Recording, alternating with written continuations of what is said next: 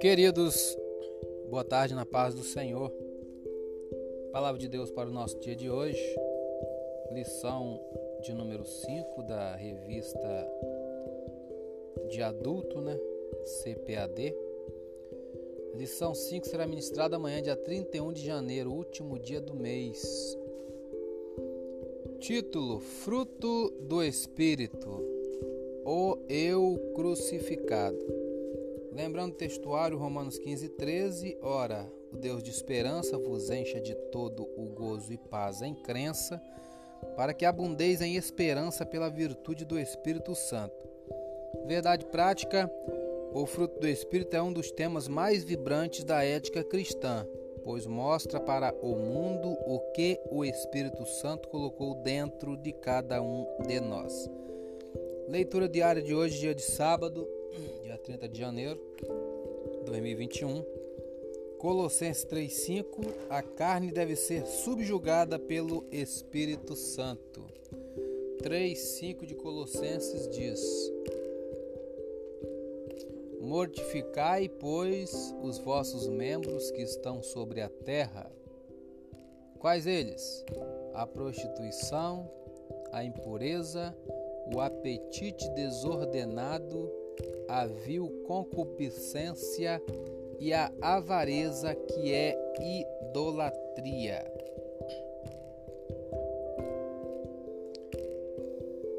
Ainda o versículo 6: Pelas quais coisas vem a ira de Deus sobre os filhos da desobediência, nas quais também em outro tempo andastes quando vivieis nelas. Vamos fazer um comentário aqui. Tem um estudo temático aqui na Bíblia de Estudo Deik.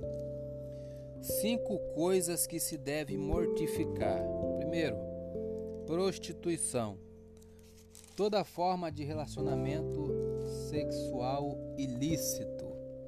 Está lá em Mateus 5,32. Vamos conferir o que, que diz lá. Mateus 5,32.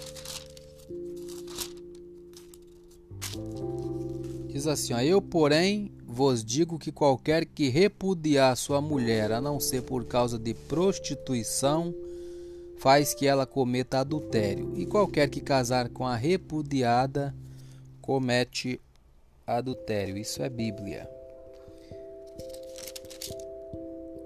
Segunda coisa que se deve mortificar: impureza, homossexualidade e toda forma de perversão sexual.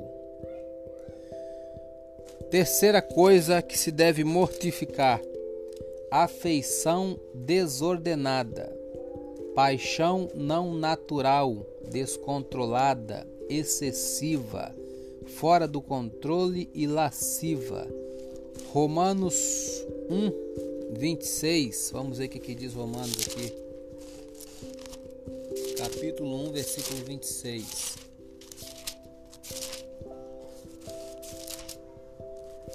Diz assim: Pelo que Deus os abandonou às paixões infames, porque até as suas mulheres mudaram o uso natural no contrário à natureza.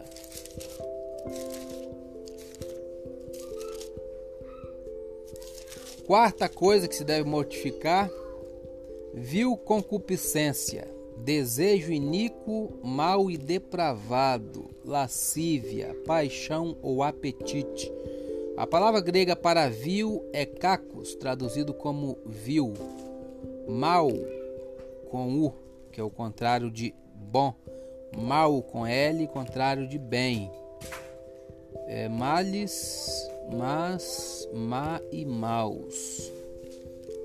O, te, o termo grego para concupiscência é eptumia e significa qualquer desejo forte ou intenso é usado para descrever bons desejos em alguns contextos, mas principalmente lascívia e desejos depravados, traduzido como desejo concupiscência.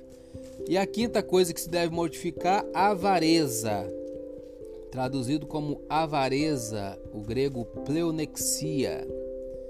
e avidez. Aqui é chamado de avareza, que é idolatria, porque aquilo que é cobiçado passa a ser um ídolo.